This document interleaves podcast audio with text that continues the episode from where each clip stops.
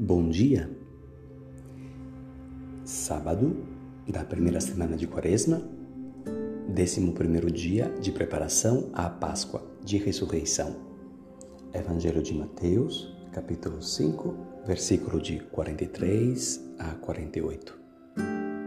Naquele tempo, disse Jesus aos seus discípulos: Vós ouvistes o que foi dito: Amarás o teu próximo e odiarás o teu inimigo.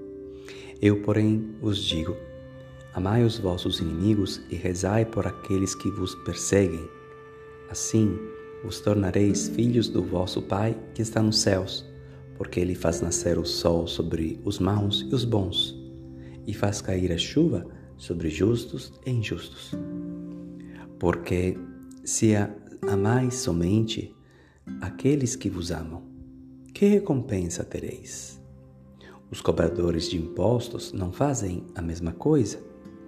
E se saudais somente os vossos irmãos, o que fazeis de extraordinário? Os pagãos não fazem a mesma coisa?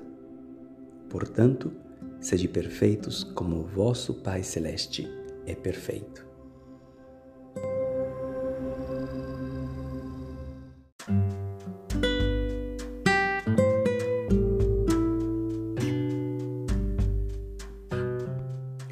Hoje também Jesus faz uma proposta para irmos um passo a mais à frente da lei, que é o amor. De fato, o pedido para amarmos não pode ser ordenado. O amor não segue leis, não segue ordens, mas é uma escolha, um movimento do coração. E Jesus nos pede para fazermos com os outros o que ele faz conosco, isto é, amarmos sem condições.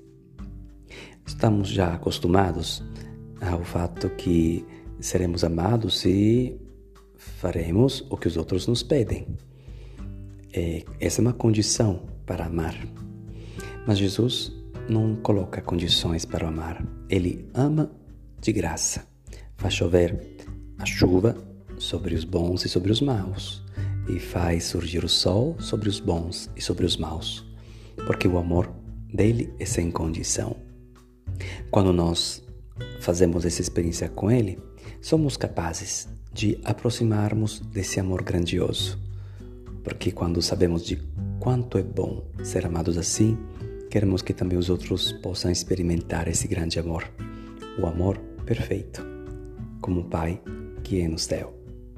Então, também hoje podemos é, entrar nessa aventura de amar sem condições e, sobretudo, de fazer essa experiência com Deus para que nós possamos fazê-la com os nossos irmãos. Tenham um ótimo dia.